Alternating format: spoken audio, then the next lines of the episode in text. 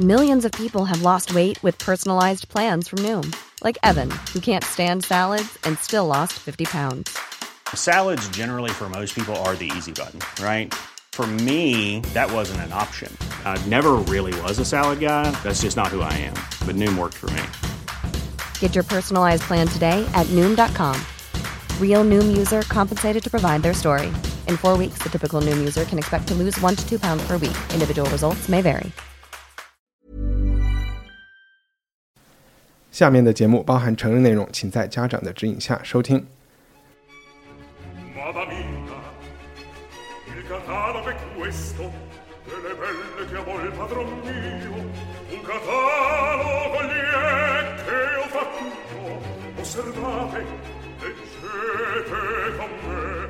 欢迎收听文化土豆，我是一康糯米。我自己都不知道这是第几期误读会了。如果你是第一次收听，误读会是文化土豆每月一次的读书节目，选书的标准就是我还没有读过的书。之前还有一个标准是十九世纪名著，但是好像 那个标准已经没有那么严格。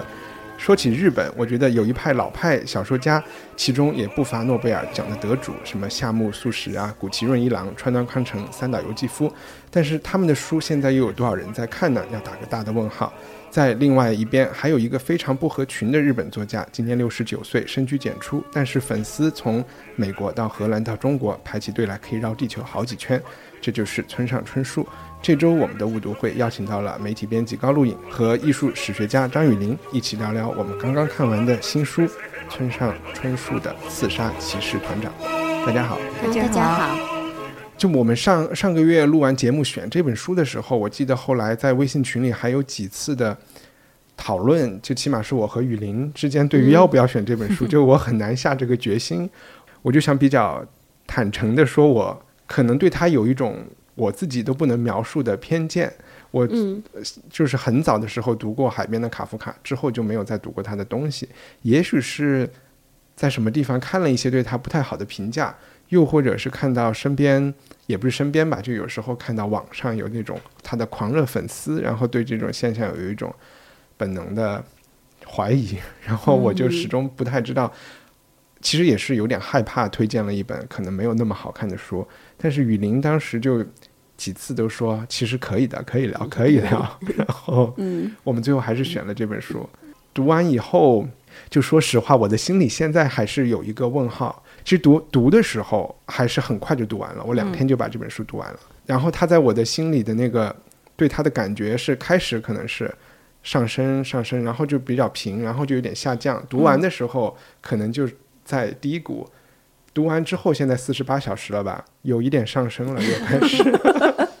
所以这就是我说为什么可以聊的意思，就是说不一定是一个让你读了百分之百都。跪地磕头才可以聊，对吧？就是说，是这是有有意思就可以聊嘛。那我第一个问题其实想多了解一下村上这个作者，虽然他很出名，我们不需要把他的就是生平拿出来讲一遍，但比较我们之前刚才我提到的那些可能日本文学史上的大师这样的人，村上他的作品有什么不一样呢？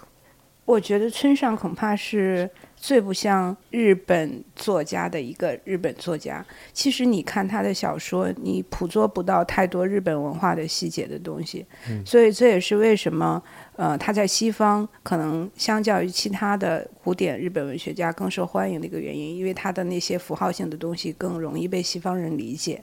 然后，呃，他的呃，我其实想回答你那个问题，就是你为什么会觉得起初看村上春树的时候，你。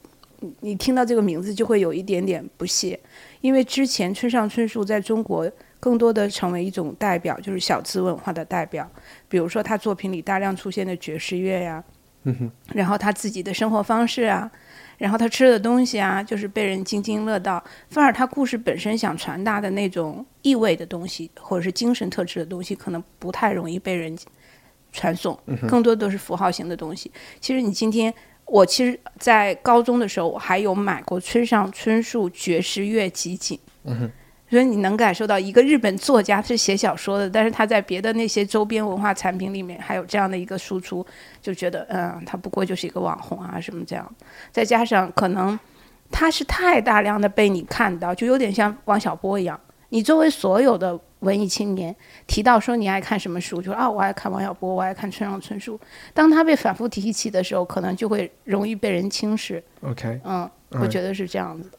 这里又是一个我我也没有看过王小波的东西，不过这就是要办误读会的原因，就是要要补课。雨林呢？你觉得？第一点，就可能好多文学评论家都说了，就是村上春树他的一个重复出现的主题，就是说日日常生活跟超现实的世界是沟通的，在非常日常和非常灰色的平均的这个节奏当中，其实有一个超现实的入口。嗯，这点我觉得不论怎么说是一个吸引我的主题。嗯，然后第二点就是我觉得。呃，村上就像刚才那个刚刚说的，非常不日本，但是就是他用一种有这些不日本的语言啊，或者是叙事方式啊，或者他喜欢这种西方文化的这个情调，但其实它里头渗透着一种我在很多日本朋友或者日本文化产品中发现的东西，它就是一种日本人特有的处世哲学，还有一种特别直接和诚实，几乎有点傻傻愣愣的实诚。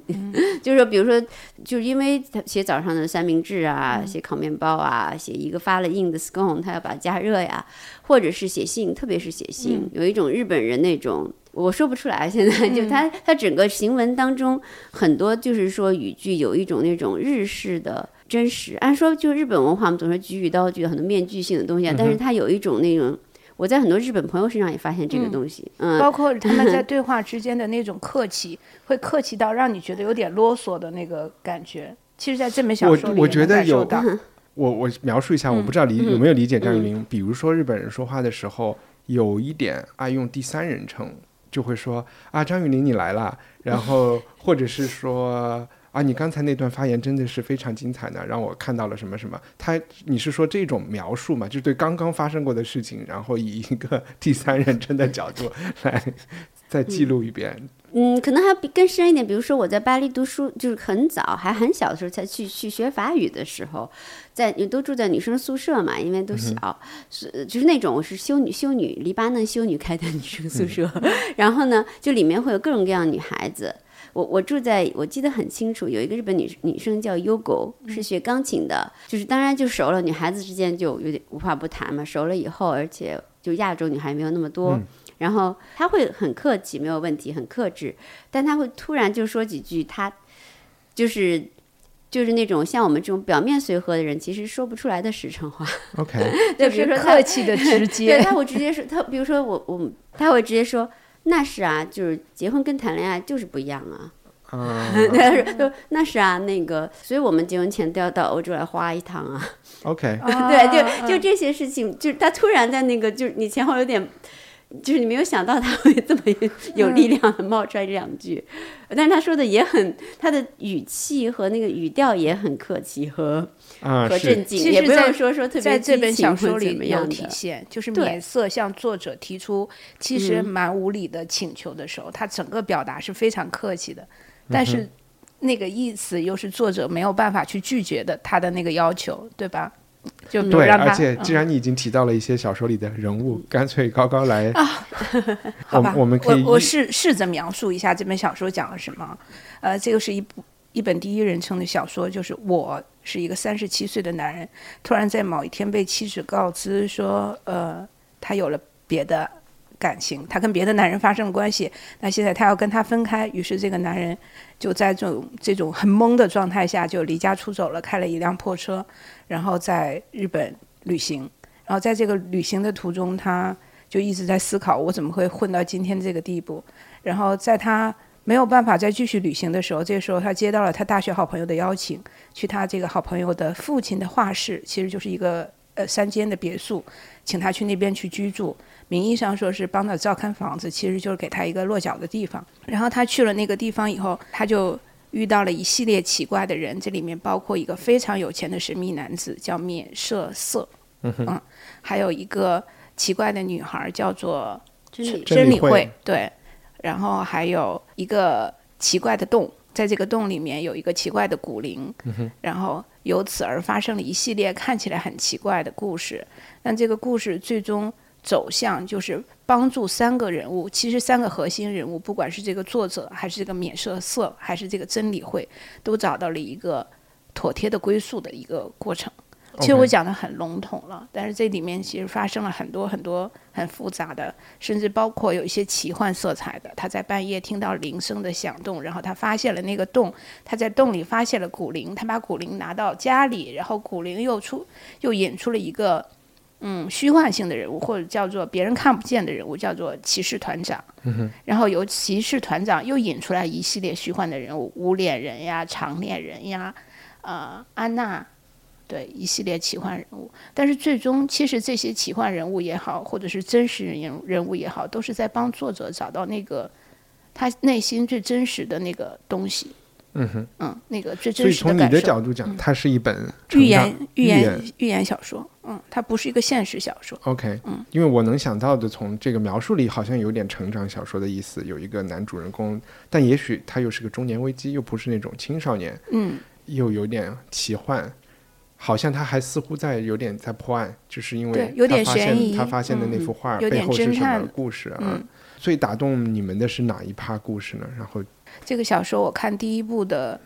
感受要比第二部强烈的多。我在啊，第一补充一句，这部小说上下册，对上下册。我在看第一部的时候，我最吸引我的是这个作这个我，他作为一个中年人，马上要四十岁的中年人，他的创作和生活同时遇到了非常大的问题和变故。在这个过程中，他以往的一切都被打破了。你讲的生活是他老婆出轨，出轨但是你讲的创作是什么问题？他之前是一个画肖像画的人，然后他画的很油，呃，我们不能叫油，就很很专业，但是已经非常 marketing 了，就是行话，对，嗯很行活儿了，在市场上也受到很多欢迎，但他自己是不满意的。他并不对自己的这种创作状态满意，他一直想寻求突破，可是他又不知道从何处下手。他其中有一段说，他其实每天面对都是一种无的状态，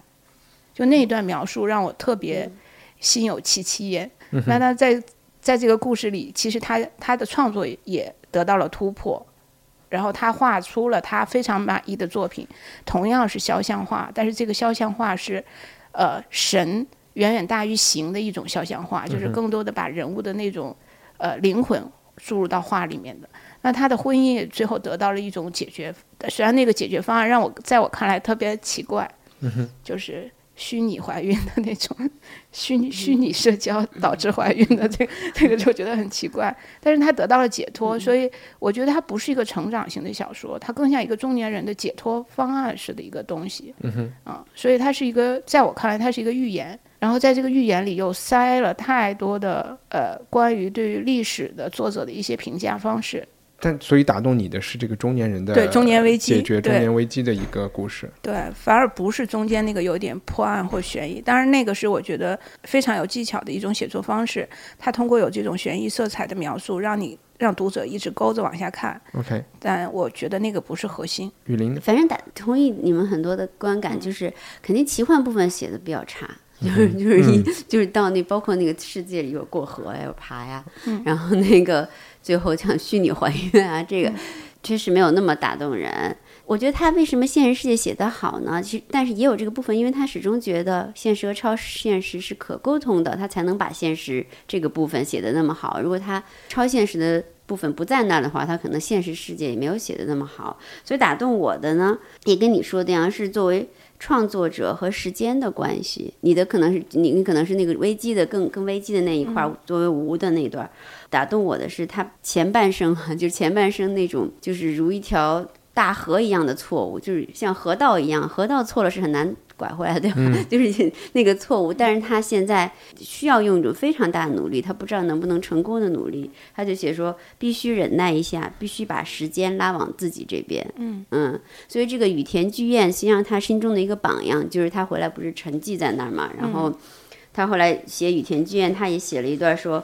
嗯，羽田剧院是他借宿的那个别墅啊，对对，的主人，那个那就是已经老掉的一个画家。对对对对对对，是一个画家。他说，时代站到了他那一边，不惧怕改变生存的方式，将时间拉向自己这一边。嗯，就他一直在想这个时间，因为到了一个他那个年龄哈，就是快四十岁了。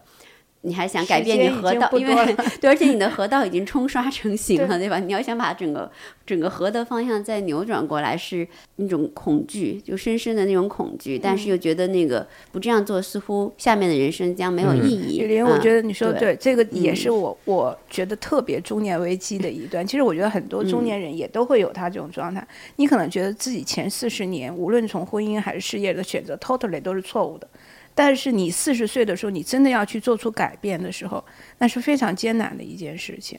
有的时候你可能要忍受特别大的孤独感。其实这篇小说里面有很多很很浓重的孤独感的东西。然后你可能还要自我怀疑，哦，这篇小说里也有。嗯，对，所以我觉得这部分挺打动人的。嗯嗯。然后我还受吸引的时候，村上很多小说就是说，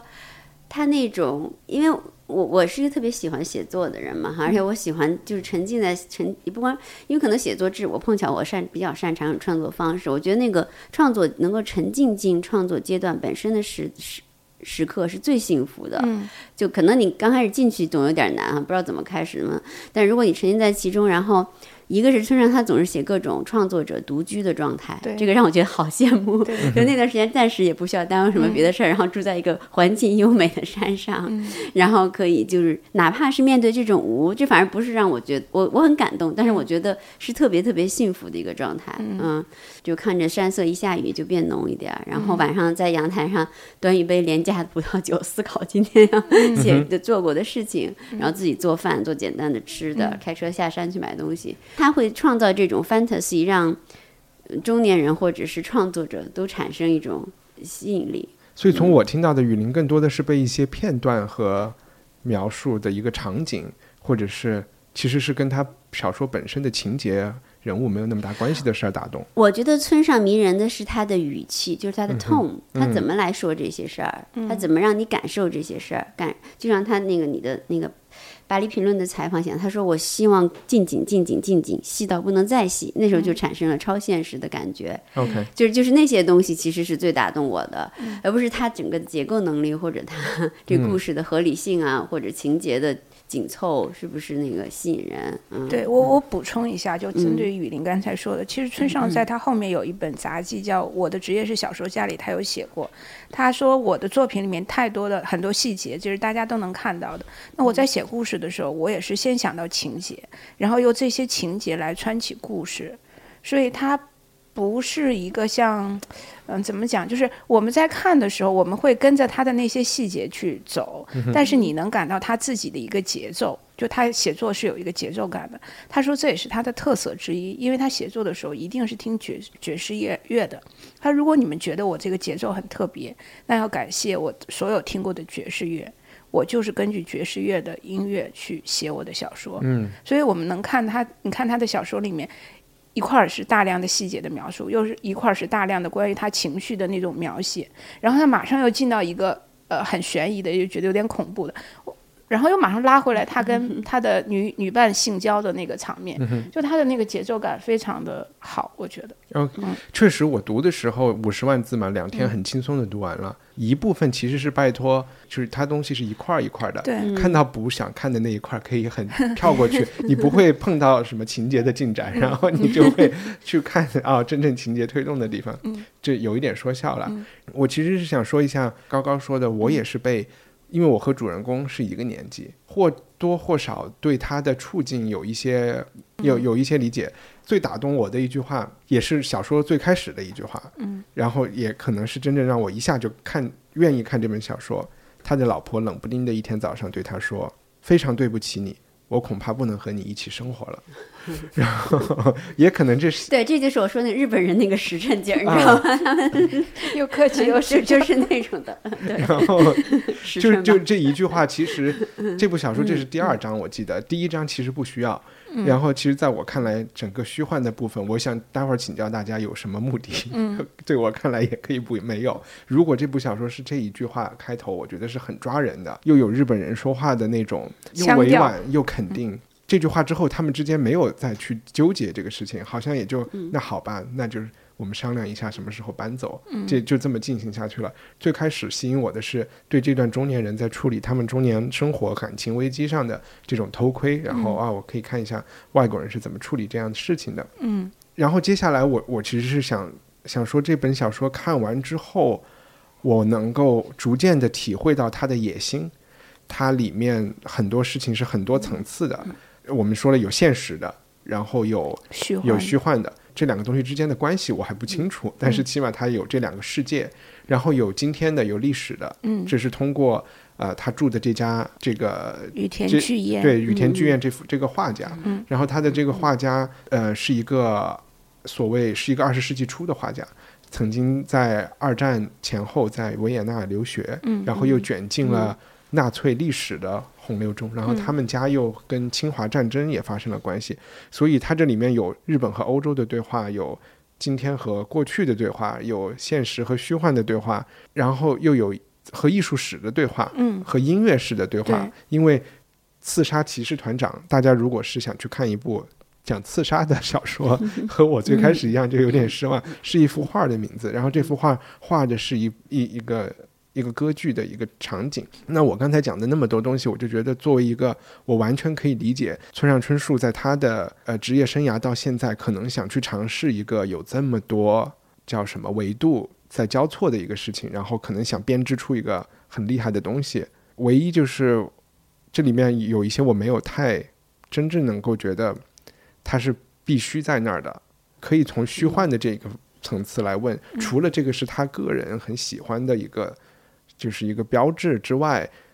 这个虚幻的世界和和这个起了和小说有什么互动和作用啊？和现实之间？我觉得，嗯，不，这虚幻世界写的好不好，我们先搁置一下。我就觉得，实际上呢，这些事情，比如你说涉及到这些维度，嗯嗯，设想你是一个，就像你你正好说的好，就是比如你是一个近四十的这么一个文化人吧，就是说也是读了读够读了足够书，也在做一些创造性的事情。嗯，其实这些维度在你生活中都是共存的。嗯哼，我拿我做例子吧，听起来，比如说不管我家里出了什么事儿，对吧？每个人家里都可以出一些事，因为中年时期家里都很多乱嘛，上有老下有小，中间有你的爱人和伴侣哈，就就是说。但是呢，你不可能说我家里出事儿我就生活全停吧，对吧？我可能我还得弄我的艺术史，嗯，我脑子里就你像我，如果是做一个意识流检测，如果有个机器可以检测我脑中意识流，我可能一会儿想着啊，我离婚啊，我小孩上学呀，但是一会儿我肯定会想着，哇，这个中世纪的修道院还是很漂亮啊，对吧？然后呢，可能我一会儿一会儿难免有这么多新闻，然后我们又关心社会啊，半颗闲。不是你的意识流，倒不是说你一一定要很深入去想这些事儿。比如你会看到哦，这个 Trump 又去哪儿发了个推特，然后肯定你都都在你脑子里，实际上是有的。而且我觉得，比如他宅的这几点，因为他自己是画家嘛，画家身份，那么就肯定艺术、历史和个人和性对他的就是就是影响还是挺深的。我倒不觉得这这些东西他想综合的表现倒没有问题，但是那个奇幻世界就是另一个维度，对吧？就是跟哲学和理念享有的维度。这是村上最他不是一一直采访都是他从来不想弄这些理论的东西，他完全不想就是像那个托斯托耶夫斯基好像在里面讨论。他虽然很喜欢托斯托耶夫斯基，但就是大大段的讨论神学和上帝在不在他不我的这太会讨论这对对对对对，所以但是你说到了一定程度，你说你但是你他又想给你一种感觉是他懂，对，就是就是但是我看了以后确实又没有看懂。他还是很强的拒斥这种直接来讨论这个，对吧？就是说这，但但是呢，他肯定你到了一定程度，你不管你写作创造，你不涉及到这种理念上的东西是很困难的，对吧？嗯嗯，特别是你想综合这些大的东西在一起的时候，所以他估计是想了一个办法，用一个虚幻的理念的世界，那个不就代表理念的吗？那个、来来。就是来把这个层次给体现出来，我觉得这可能是他其中一个原因，就是就是他不想直接的，比如说在人物之间展开对话，他和他老婆之间展开深刻的关于，像法国小说一样那样去对话或者什么样，但是他就就就他反而把这个理念也给他拟人化，一理拟人化呢，他就得写细节啦，这理念长什么样，多少高，穿个什么衣服，然后就就就说话什么语气。反正这理念后面的整个这个世界又是河，又是没有脸的人，又这些什么隧道很黑暗，他就都把它具象化了，等于说但我是没懂就感是。说这个，我们从另外一个角度来看，如果我先把这个就是虚幻的世界给放在一边，嗯，只发生了现实中的社会，这个人离婚了，然后呢嗯去朋友家住，想放空一段时间，嗯，然后在那儿搞就是交了几个女朋友，嗯，然后和女朋友之间虽然性生活很好，但是终究没没有结没有果结果，分手了。然后遇到了觉得一个巨有钱的神秘人，啊、遇到了一个巨有钱的神秘人，在他那挣了一点钱，其实是维持了他的离婚生活。后来又就所谓那天我听到一个短语叫 “回归 wife”，什么什么什么回归回归 wife，就是。回归 wife，最后想了一想，综合考虑 还是老婆好，然后他们就和好了。这个就是我刚我就是比较搞笑的描述现实中发生的事情。嗯那这个虚幻的维度加进来了以后，究竟帮助他是成长了、改变了、认识到什么东西？他好像现实中的事情也就让他做出了这些选择，因为最后不就是他从朋友那里听说他老婆其实也并没有和别人结婚，而且可能现在还是到了一个需要人帮助的处境，而且他现在住的这个地方正好也住不下去了。嗯，然后本来他也没有有说住不下去吧，还可以住哦吧，。也许还可以哈。就，但他本来之前也没有描述他和他老婆之间有什么深仇大恨，没有，嗯嗯，而且出轨的这些人也都说起来都是认识的人之间的事儿，我就没有觉得这个虚幻的世界发生的事儿对他有什么样的影响。还是说写作方法，因为村上他不想直接写这个他的就是一个人内什么挣扎呀，想到一些生死大事儿、大问题啊，人生的这些大问题、存在主义大问题，所以他就把那种挣扎、疑惑和恐惧具象化成一个世界。去 OK，弄，我觉得，因为因为他其实你你再怎么说，如果不能说你啊，就比方说我，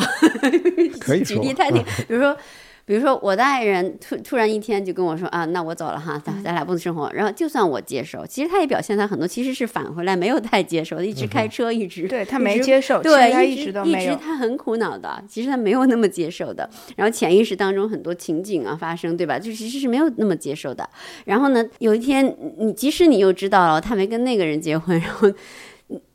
一下就回去，也没有那么轻易的，肯定还是就是你的内心和你的精神还是要有一个过程的。嗯，就是你不是说。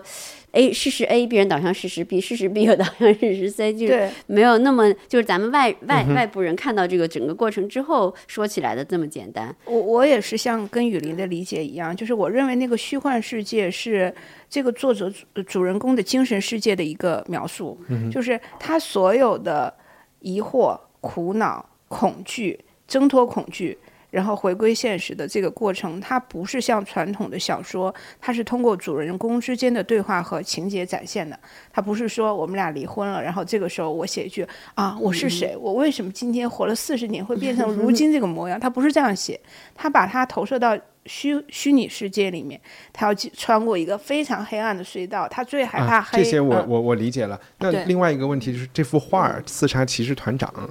这个我不懂，我就是也没为什么他选择这幅画，我不懂。或起码是说，就是关于这幅画和他嗯背后画家的身世的探索，这他段非常自我治愈的经历的一部分，对对吧？对然后他到底起了什么作用呢？我觉得这个是个 model，就跟我前面说，他就是、嗯他觉得他战胜了时代，不是说战胜吧，听起来好那好大，就是说他在跟时间的这个呃在你指的他是羽田剧院，羽羽田剧院，对我觉得是他的一个激励他的一个人。精神危机的另一面就是你在生人生中的价值嘛。你的精神价值除了对吧，同伴侣啊、爱你的人生中体现，还有一个你自己想做这摊事儿上体现嘛。嗯，是一个爱豆这种感觉。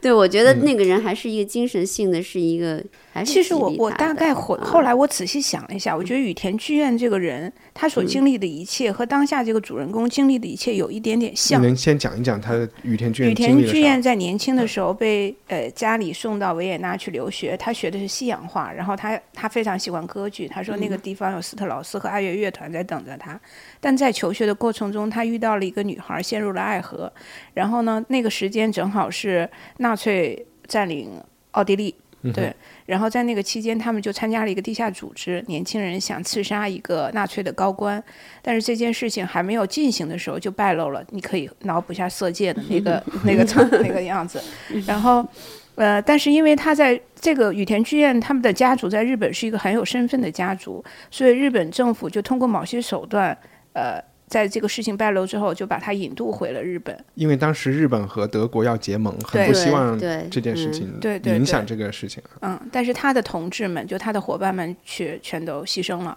就都死了。然后他偷生回到日本以后，他的创作也遇到了问题。那个时候叫国策化，所谓国策化就是大家都画那个大日本帝国怎么怎么样，然后通过日本画的手法。可是他不想这样画，他想通过他，他要他创造他自己一个独特的画法，就是他画的是日本画的画法，但他表现的是西洋画的情节。嗯这个刺杀骑士团长是取自于莫扎特的《唐璜歌剧》里面的一幕，他画的完全是一个西洋化的情节。然后我觉得羽田居彦，这是羽田居彦这个人最满意的一幅作品，因为不论从创作手法上，他进行了一种突破，而且他某种程度上也表达了他思想里面那种，就是他最过不去的那道坎儿，就是他没有能够刺杀那个纳粹纳粹高官这件事儿失败了，但是他希望这件事情成功。这是他想达到的那个人生最高光的时刻，没有达到。另外一种理解就是说，这个刺杀事情被掩埋了下来，对，没有被曝光。他通过这幅画他是希望把这个秘密的历史给记录下来。嗯对对嗯，那这个作者其实也是一样，他人生遇到了这么多问题，但是他的画作的技能得到了特别大的一个提升。是因为他看到骑士团以后，自己的肖像画提升了，是吗？我觉得那幅画对他有非常深刻的影响。就说哇都没有见过，还可以画这么好，是这意思吗？对，所以其实他就像刚才雨林说的，雨田剧院成为了他的一个 idol，他、他在模仿他的那个，最后其实是他帮雨田剧院刺杀了这个团长，对。就是完成了一个刺杀的动作，就是说嗯。把不管说是这个骑士团长代表什么哈，就是说他是一个。就有点像，就是说一个人完成了这个，在羽田剧院心里，骑士团长肯定是代表什么的。不过，在他和他的互动对，是不一样的。不一样但是至。少在羽田剧院人生最后的时刻，他帮他完成了那个对那个嗯画作的具象具象的实现。嗯嗯 OK，其实我觉得就这有点说的还通吧？嗯，嗯，对。还有一个我们就没讲的，就是也我我也觉得挺感人的哈，就是这个他妹妹，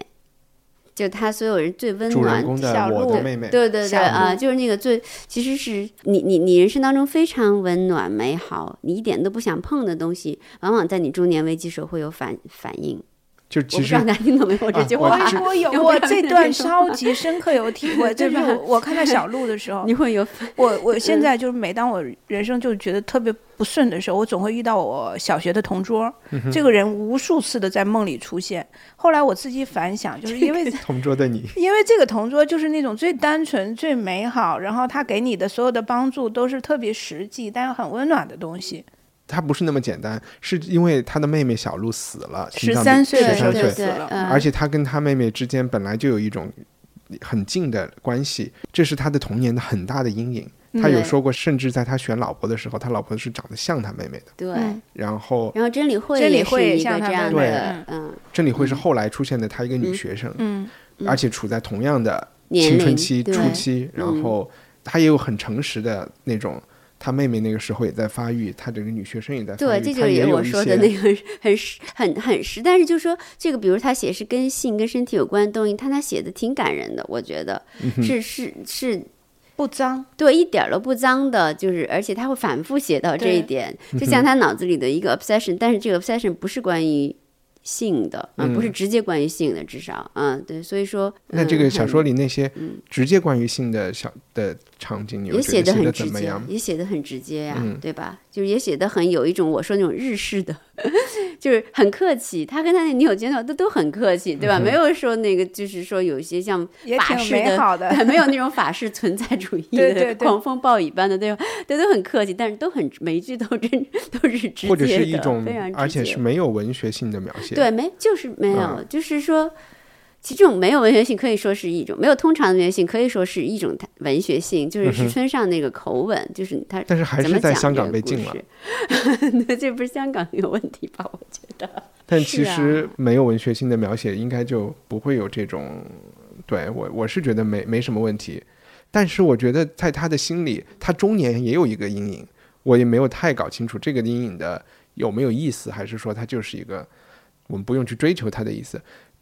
就是他曾经有一次出轨，在一个汽车旅馆里和这个女朋友有过一段 S N M 的的不太成功，但是试图他去掐那个女人的脖子，当时他肯定也是没有经验，然后肯定对他有一点创伤，他害怕把那个女人掐死了嘛。然后在这之后，他好像碰到了这个女人的老公，白色斯鲁巴，对，这是一个开斯巴鲁森林人汽车的 这个品牌的出现。待会儿我也想问是什么意思，就。这个老公在他面前提醒了他，别以为我不知道你干了什么事儿。然后这件这个桥段反复出现，然后感觉他也是一个他的内心包袱，是一个很大的内心包袱哈。我理解是这个白色斯巴鲁男人其实是他想象出来的一个人物，并不存在，是一个虚拟人物。嗯，然后他想象这个男人其实就是他内心中的恶的那部分。他不是反复在小说中描写说他想象出他。要勒那个女孩脖子的时候的那一刻，他其实想勒，但是他又不敢。他能感受到自己身体那种恶的东西在出现。那个白色斯巴鲁男人就是那个恶的具象。就他后来画了这个男人的像，然后那个男人说：“你不要再画了。”就在画中的男人跟他说：“你不要再画下去了。”然后包括曾理会也跟他说：“你不用再画了。”其实就是他身体里一种恶的那个东西。那我的问题是，我始终对这个人，就是这个我。我没有那么看清楚他到底是一个什么样的人，但我不知道这是因为他是日本人，还是他就是一个很特殊的人。在他老婆提出跟他离婚的时候，他就没有追究这件事情。但他没消化这事儿，有这样的人。对，然后但是他就嗯，就有点很比较弱鸡的反应了。嗯，然后在做艺术家这件事情上，我觉得他也比较弱鸡。就因为可能我们生活中接触的北京艺术家比较多，生活中接触北京艺术家，就我我是觉得他的他的这些都很昂扬，是吗？这个比较就说不上是百无禁忌吧，但是起码是见过世面，对吧？就是觉得这些事儿都不是个事儿。就比如说看，不会因为看到了一幅呃历史题材的作品，然后突然就开始怀疑自己的自己以前的创作，然后对于好像对于自己就纯粹从艺术。层面说对肖像画的理解，好像他在这个小说中还提高了自己对肖像肖像画的理解，但是这个理解是一个在我看来也没什么独到或者是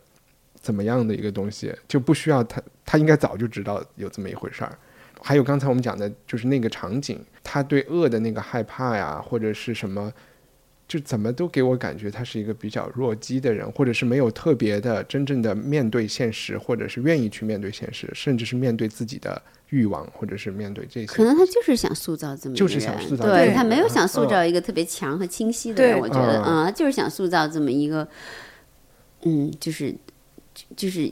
恨。击中有点难反的，就是说那个就是很多很多很多很多，就是说，我觉得这个人物很真实啊。如果他他是那种特别知道自己应该干嘛，然后特别明白自己人生走向的一个人，我反而不觉得他吸引人。正是因为他一直都逃避、迷惑、但是他到这个小说的结尾，我觉得没有变，我没有觉得。我我觉得他他有点清楚了，至少他。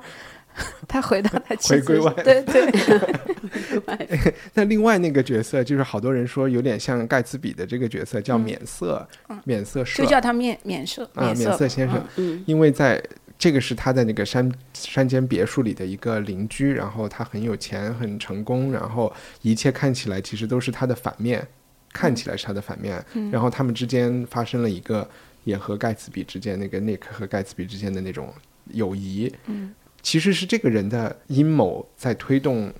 所谓的故事的情节，对吧？对，就是这个免色，他去接近这个画家，然后他其实是想利用这个画家去接近他的一个私生女，大概这么一个情节。这个人你们又觉得是一个什么样的人呢？我是觉得小说必须设置，因为村上他不也是在采访中也说过，他说他我他的主角都是被动型的嘛，就像你说的像弱鸡的人，对吧？那他自己很难去推动 大的需要一个主动对大的戏剧，他一定要需要一个就是二级角色，就但也很重要的人去使劲搅和，把这事儿给就是说搅起来。嗯，你知道，就是我在看的时候，我一面觉得他是那个就是在模仿盖茨比在写。但另外一面，我把它具象成，我总觉得那是马云，不，我们不，我们不知道的一个马云，就是他自己有一个别墅，然后他每天可以有自己的时间做一些小阴谋，然后解决自己的私生活的问题。我脑子里一直都有这个想法。然后那个人也神神叨叨的嘛，对吧？因为这个人是一个 IT 男，但如果我们真觉得盖茨比是塑造了一个美国二十年代的这种新贵，嗯啊，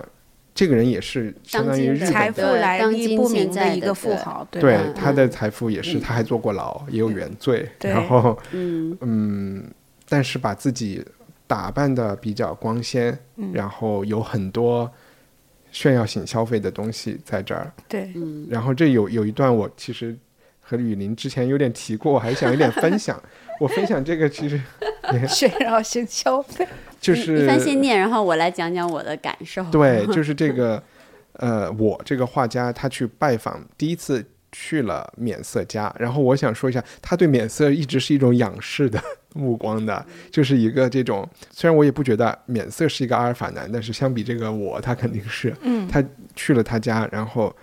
他把我。让入家中，关上房门。门厅部分接近正方形，宽宽大大，天花板很高，用来打壁球都够用。安在墙壁上，间接照明，把房间正中照得恰到好处。中间放置的宽大的八角形拼木工艺桌上，摆着仿佛明朝瓷器的巨大花瓶，新鲜的插花盛开怒放，流光溢彩。然后布拉布拉布拉，后来又讲到走下楼梯是那里是客厅，面积做足球场固然不不勉强，但做网球场绰绰有余。东南面一墙全是玻璃，然后天色暗了，又看到什么什么，然后接着又看到有壁炉，炉台上摆着几件麦森制作的花样古瓷。客厅地盘是大理石，但铺有很多组合起来的地毯，哪一张都是古波斯地毯，精妙的图案和颜色。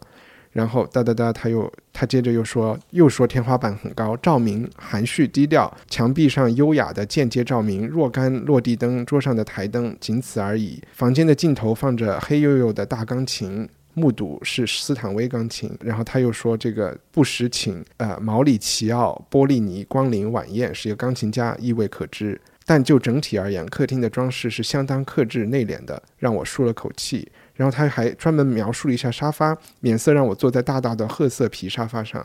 然后他又说，这个沙发是不硬不软，能够自然而然地接受落座之人。免色当然不至于在自家的客厅里摆放坐起来不舒服的沙发。然后我看到这我都疯了。你是感受到了呃稍微高段位一点《小时代》的身影是吗？对，就是。张雨林，你应该不知道《小时代》是什么？我知道，郭郭敬明，我没看，我没看过。但是我跟你讲哈，就说我我我我也是说我自己的感受，就是有一段时间，因为各种各样的机缘，我有时候会看那个，就日本电视台，它就是被呃台湾啊或者被反正汉语翻译过来的一些记录，就是倒不叫纪录片，有点像综艺节目，就是带你去谁家，带你去看一下富豪家什么样什么的。我也是很就这种感觉，你知道吗？他们真的是可以这样，就是说我我看的是一个一个巨大集团公司的老总那样，我一下被吸引住，因为他说说他是一个法国的粉丝，就特别喜欢法式，就是他家一进去就简直是凡尔赛宫的复刻版，就真的是丝绒窗帘好多褶啊，或者是那个沙发也是路易十六的，都是每个都是，主要是他每个都是他可以做到。就你看起来觉得爷爷快晕过、快疯了，但是你说要偶尔你家里摆一个古董沙发是可以的，摆一个哈，在哪个房间里，嗯，但是他们真的是非常认真的，就是非常一丝不苟的在复制，比如花园都像法国人剪成几何的形状，都是那样的，嗯，所以我能够想象可能会存在这种，还加之日本人那种，就是家里都像样板间一样那种哈，布置的干干净净，然后就是每个细节都想到的那种。劲儿，我估计在日本的，就是这种新技术新贵里，可能会出现类似的，可能没有那么过分类似的这种。就我最初让我有点崩溃的，不是出现了这个东西，嗯，是作者的描描述的手法。但是后来我想一想，他因为是通过小说我描描写的，这个我是一个怎么说？就是刚才我们说，他对我并不是一个很怎么样的人。所以这个人在那儿被惊到了，然后用一些比较很就是很流俗的方式来形容这个家庭，就是说什么，有内敛，其实一点都不内敛，他又说内敛，什么都是恰到好处，不硬不软。他最后那句话特别让我烦，他说免色不是不至于在家里放那种让人坐着不舒服的沙发的，然后就好像出现了一个 沙发鄙视链，就首首先是土 豪会买那种很丑的沙发，然后呢就是所谓的雅痞会买什么包豪斯复刻沙发，但是坐着不舒服，免色已经超过了这个段位，然后他买的是坐着又舒服，但是又。我开始不多么符合这个人物啊！这个人我开始觉太得这个人物符合这个人物了。就有点像一个时尚编辑，你不觉得吗？因为我理我理解这个人物，就是他其实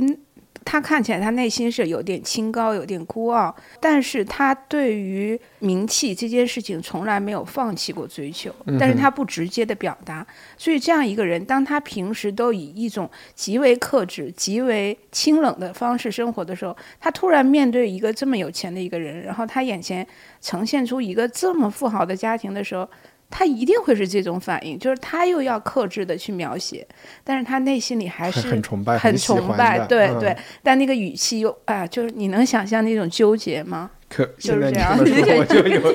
有一点，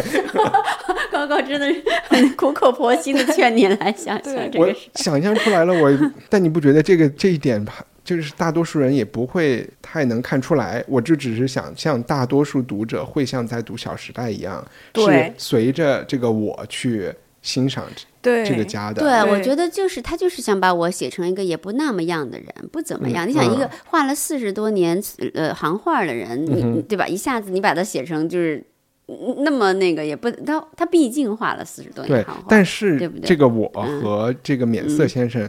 免色我我每次看都是兔兔先生，然后我在脑子里一直记得是兔兔先生，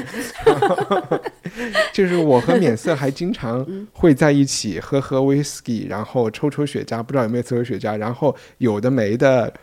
有一些很装逼的哎，谈话，哪个艺术家不经常和藏家一起喝喝威士忌、抽抽雪茄呀？你这个，哦对你这还是很你刚才写实你刚才还在比较北京艺术家，你怎么 这个不是天天在发生吗？对，就是说这是一种有一点讽刺的现实描写来看这些文字了。是，我觉得他就是他本来是这个意思是吗？因为是他们说的话真的是有一搭没一搭的。会有一点，因为因为你想免色这个人物，从他塑造上，他实际上也想塑造一个其实就是心机很深的人，嗯，就是包括他这些家具成色，对吧？其实他一方面想，就是说这个我我我观者我很崇拜他，所以他就一丝不苟安排这么周到。其实另一方面也是想说，其实免色是一个就是 cover 很深，就心机也很深的人。嗯嗯，他他的家才会想的特别周细节什么，对啊，你你进门什么感受，到哪到哪什么感受，就是一个也是一个基本滴水，就世俗意义上说滴水不漏的这么一个。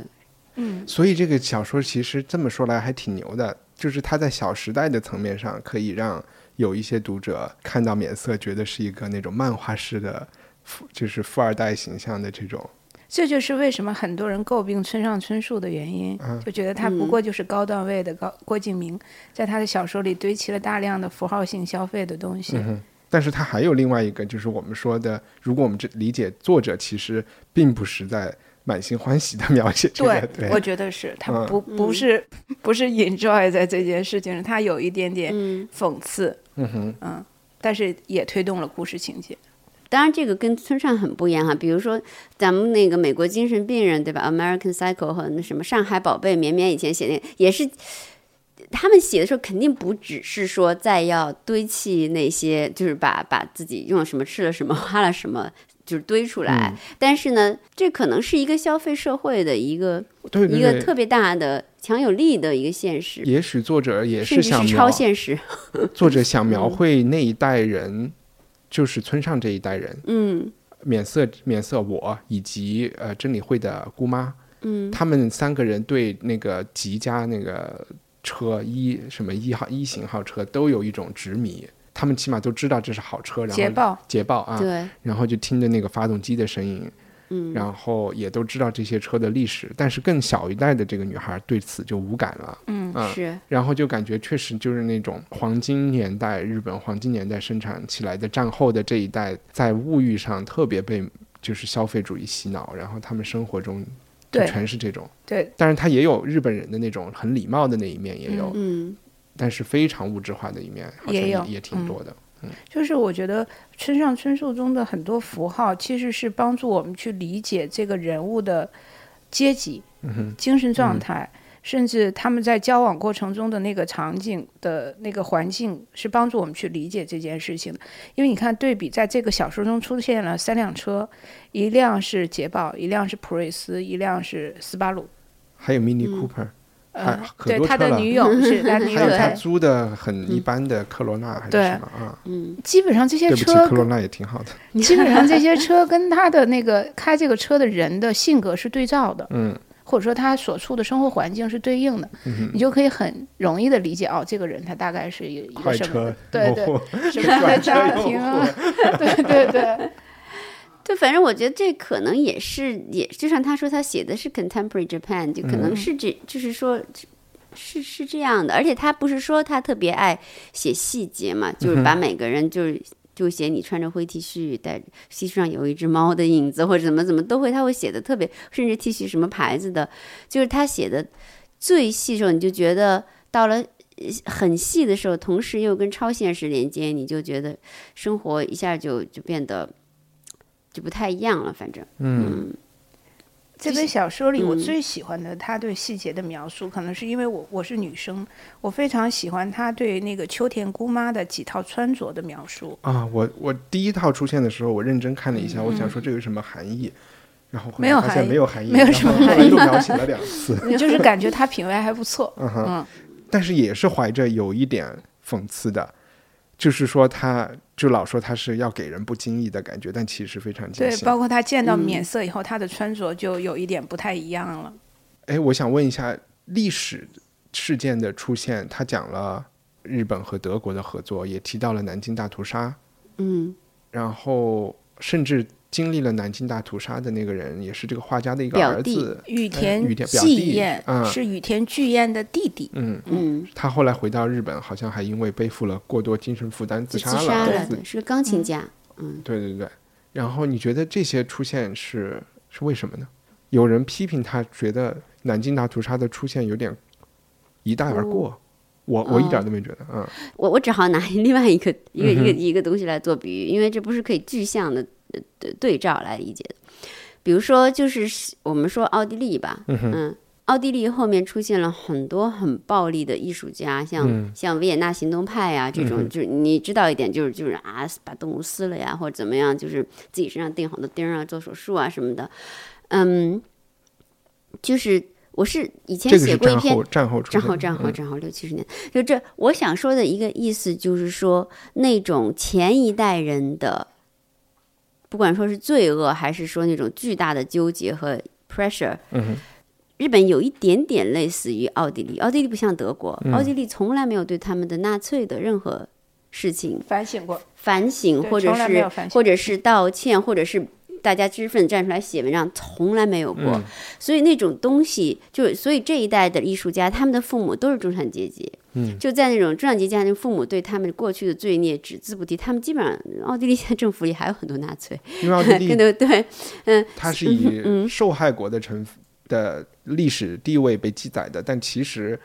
是一个帮凶啊，是一个很积极的小兄弟，嗯，对，因为他们的 mentality 里面基本上都嗯。还是那些有很多东西，但这种这这种东西是在那个是他他们不绝对不提的中产阶级家庭里。但是如果用弗洛伊德理论来说，就是这个东西是不可能不影响下一代人的潜意识的，就是你你你在你的历史性的罪恶，在一个集体无意识当中是传递下去的。有一个那个很好的文学批评家，他把这个形容成撞火车。他撞火车，我比如说后面我只撞了车尾，但是他那个力传导是非常快的，你整个车都马上就翻掉，嗯，对，马上就对第一节也会轰轰轰就传过去了。他说，他说就是说这个东西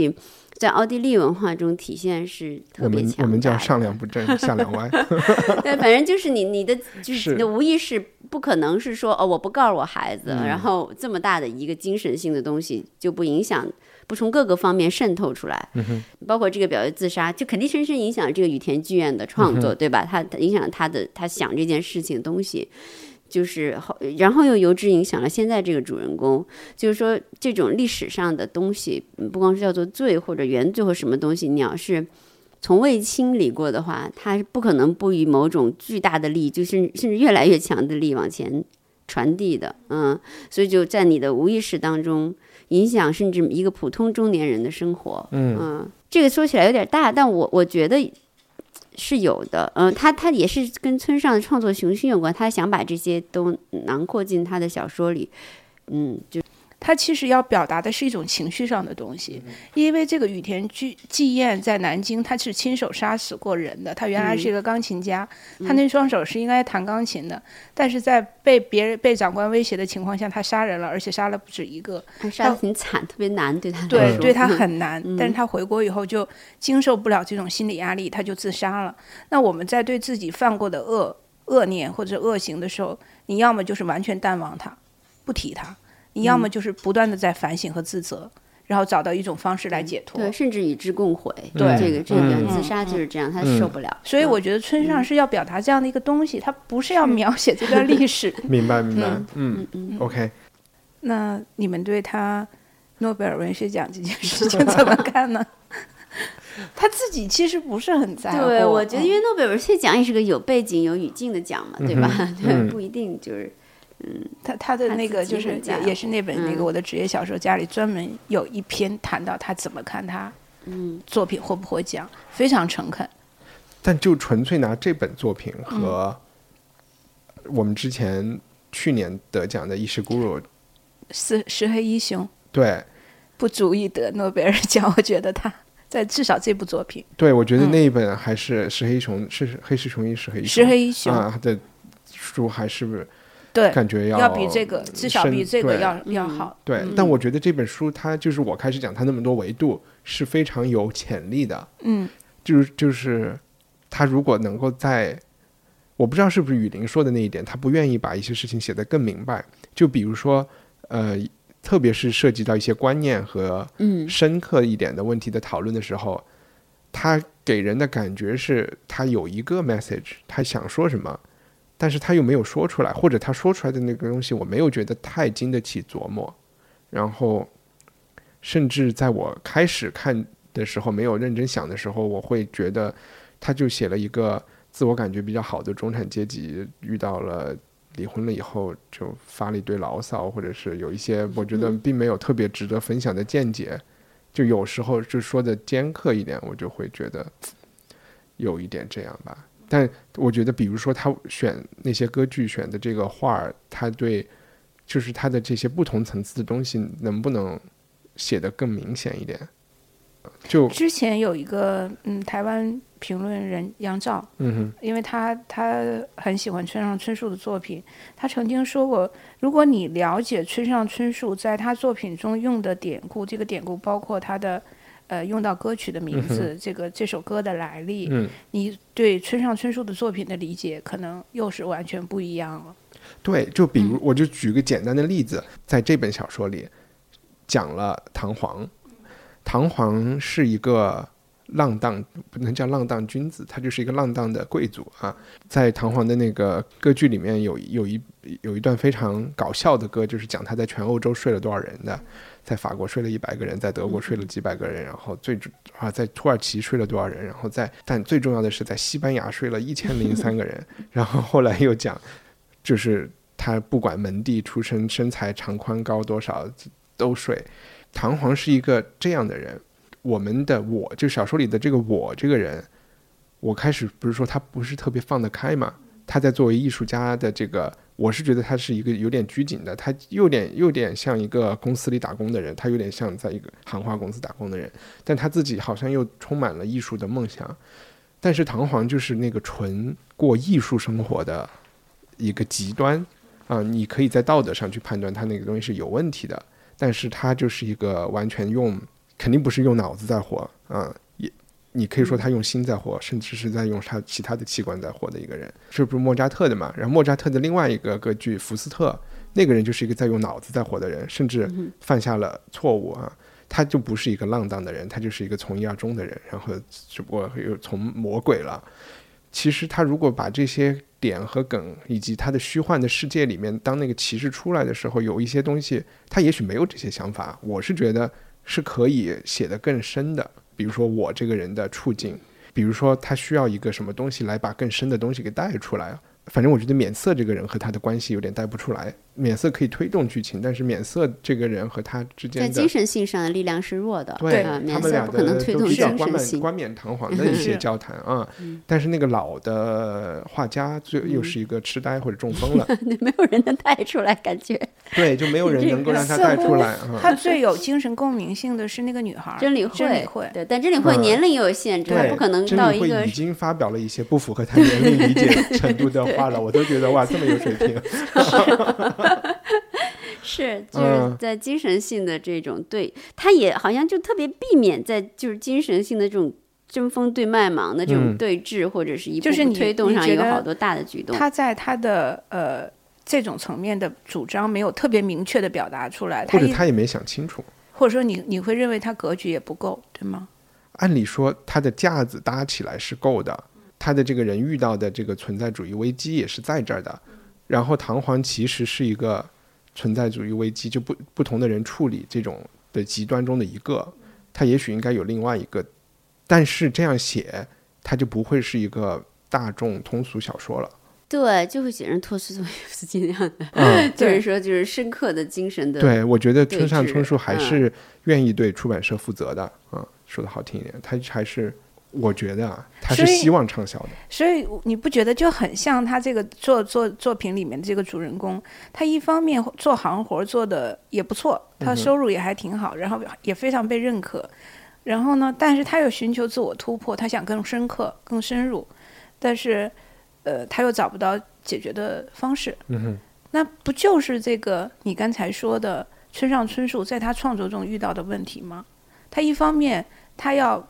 对他的读者负责，他希望他的读者能够看懂他的东西，至少是能够能够呃喜欢他的东西。但一方面他要对这个所谓的流行小说作家的这个头衔又不是特别满意，他希望自己更深入，对某一些主张、某些表达更深刻，但是他又有担心、有怀疑。我觉得挺像的，哦，这种。其实他有的杂文写的挺深的，我觉得，嗯嗯，写他的一些想法，他有些想法我倒是挺赞同，但我知道在实如果要用这些做法来实现深度，其实难度更大。比如说，他比较的排斥直接讲道理。就是在小说中他，我其实挺同意，常不喜对，我其实挺嗯同意的。就是说，他觉得小说家的任务是，就是把一只只熟睡的猫堆到广场上，我记得就是慢慢的堆，然后让读者慢慢的接近那个是，就是接近某种东西。嗯，就我觉得这个这个这个理论，我其实挺同意的。嗯他不喜欢讲道理，但是他的嗯人物又常常不经意的说出一些很深、很深刻的话，因为这种深刻又是自言自语式的。但是这个我又觉得他的这个嗯这种自言自语的深刻。有点经不住推敲，因为他就是这么一句话扔在那儿，怎么说都行他就没有往下，他没有往下，就是他没有一个理由让他往下，就是没有找没有塑造出一个语境来让他可以往下更深。对所以这个到底要怎么弄，其实是很有挑战的。嗯，但他他在技术上的这个倾向，我还是蛮同意的。嗯就是小说，就是说可以不用就直接的，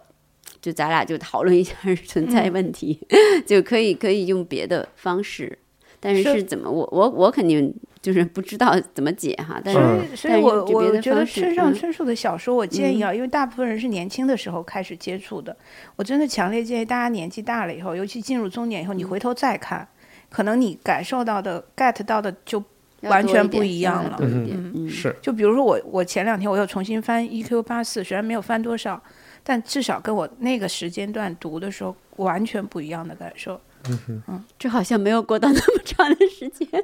对，没有是说青对啊。年时代但是我那个时候真的是按奇幻来看的，我就一直想看青豆怎么杀人什么，然后那个那个组织到底是个怎么情况。但是我现在去看，我能感受到，哦，他其实就是在讲一九八四的那那个概念，嗯嗯嗯，那个小小人和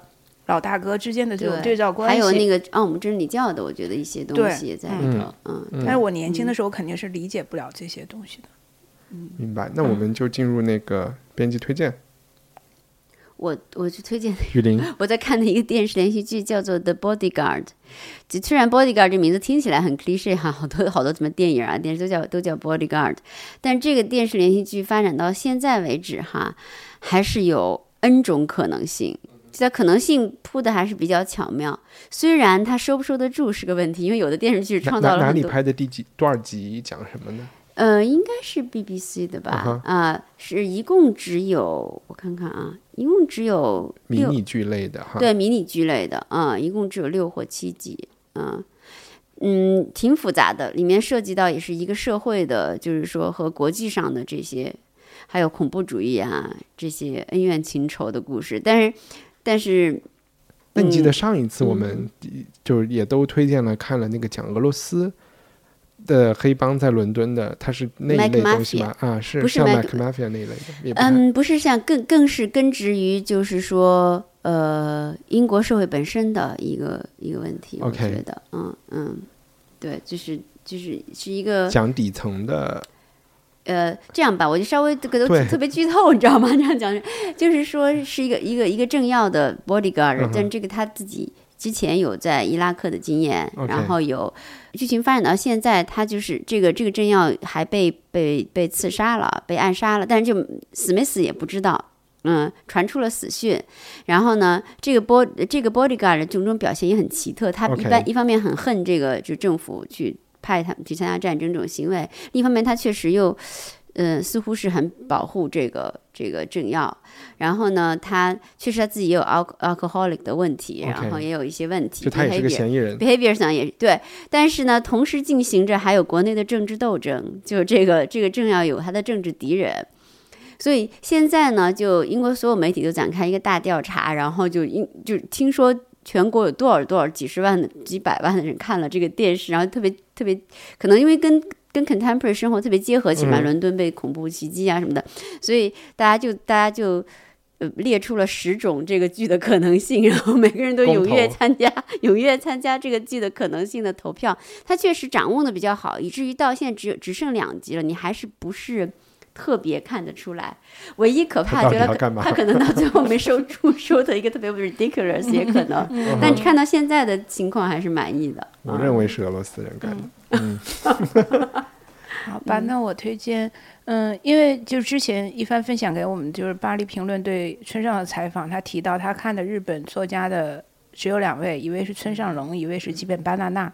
那我就推荐几本巴纳纳的小说。那入门的就是看他的《厨房》，就是大部分人都知道。我最近看的一本一本叫《微微下北泽》，几本巴纳纳跟村上不太像，他非常女性视角，然后感情很细腻。那为什么要看这个呃《微微下北泽》？就是它其实印证了我们的某些观点是，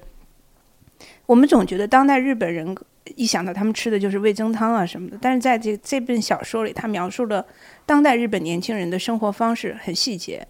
非常细化。其实，比如他们吃的可能西餐很多，意面很多，他烘焙的点心很多，因为这个女主角是在一个呃西餐店工作的，她的生活细节非常丰富，对。然后由此我就想，就如果当我们对呃，因为现在人很喜欢出国旅行，如果你到某一个国家之前，我建议大家先看那个国家的小说，嗯，一定要看小说，因为只有看小说，你才能了解那个地方的生活细节到底是什么样子的，而不是你想象中的那个国家是什么样子的。我觉得读小说是在现在所谓消费降级，能够让你真的让。让你那个更自由的感受到那种呃，你可以不旅行，但你可以好像村上就说过，在六十年代，就是大家不是那么可以很便宜的旅行的时候。行的时候，他就是看全世界的小说。对嗯，嗯，我觉得就读各个国家的小说，找出最有当地代表特色的。嗯嗯，一定要现代啊，就不要看太古早的东西。好，呃，我推荐一本，就是另外也是村上的书，我我翻着看的，是他和小泽征尔，呃，有一个他采访，他花了好长时间，可能长达一礼拜、两礼拜，和小泽征尔每天坐下来，然后有一个留声机，然后放唱片，然后放不同的古典音乐，里边有小泽征尔导指导的，也有不是，然后他们就经常这个。他的这个就是在七分二十二秒停，然后他们俩就开始发表一顿谈话，所以我是准备找一天有空的时候，起码找一两首歌吧，跟着他们一起听古典音乐，这样有一个小泽征尔，大家知道，那他肯定是专家中的专家了。然后，呃，村上隆也是一个古典音乐的爱好者。然后你在这个对话里，你能发现他非他是一个，又让我想起那种，就日本人做任何事情都要特别精，就是他已经把听古典音乐当成一个功课来做，就是已经就逼一首歌就比较了不同的人的版本，然后这些人的、自传他也可能全部都看过，然后一些轶事也都知道。他就经常说问小泽征尔，你啊，你有没有知道这个？钢琴家小自然说从来没有听过，然后就这种桥段特别多，基本都是他在扔一些名字。小泽征尔，小泽征尔说完全没听过，不知道。不有这种，就是研究者紧张于创作者，这基本是这样的。嗯，就是说研究者还有采访者紧张于被访，一般都是这样。他准备了一坨往你这扔过来，可能那个创作的人根本没受那么多影响啊，什么对，是会这样发生。嗯，对。那但是看了以后，我觉得他这本书是一个偏技术性的，就是他还是对怎么演奏和弹，就是可能学音乐的人能够 get 到更多。我为什么说我第一遍是翻的嘛？就是在没有听唱片的时候，你脑子里可能没有那么熟悉技术技术的时候，你会有点看不懂。嗯，就是他说这儿快了慢了怎么的，有点没合拍，然后你又觉得那又怎么样啊？因为你没有那么直观的东西。但是有另外一本也是两个名人聊音乐的书，我以前看过，可以推荐，就是呃，丹尼尔·巴伦布伊姆，他是一个钢琴家，也是一个指挥家，和已经死了的 Edward 萨伊萨伊德，嗯，他们之间有一个谈话，那个讲音乐就是更偏人生观的，就感性层面更多。对对对，我相信萨伊德也不会讲太多技术性的东西。他可以的，他他可以吗？可以的啊，但是他们就更有点像那种。毛泽东和尼克松的 跟讨论哲学的问题的那种感觉就更好一点，这两本都都可以。嗯，好，好呀，谢谢大家，拜拜，拜拜，拜拜。节目最后，我想感谢所有文化土豆的会员，是你们的赞助费，让我可以持续制作这档节目，并且让所有听众都能免费收听。如果你也想成为会员，或想查阅往期节目，加入听友电报群，可以访问我们的官网 culturepotato 点 com。另外，昨天我发出了第九封会员通讯，推荐了五个我听了超过十年的播客节目。如果还有会员没有收到，请和我取得联系。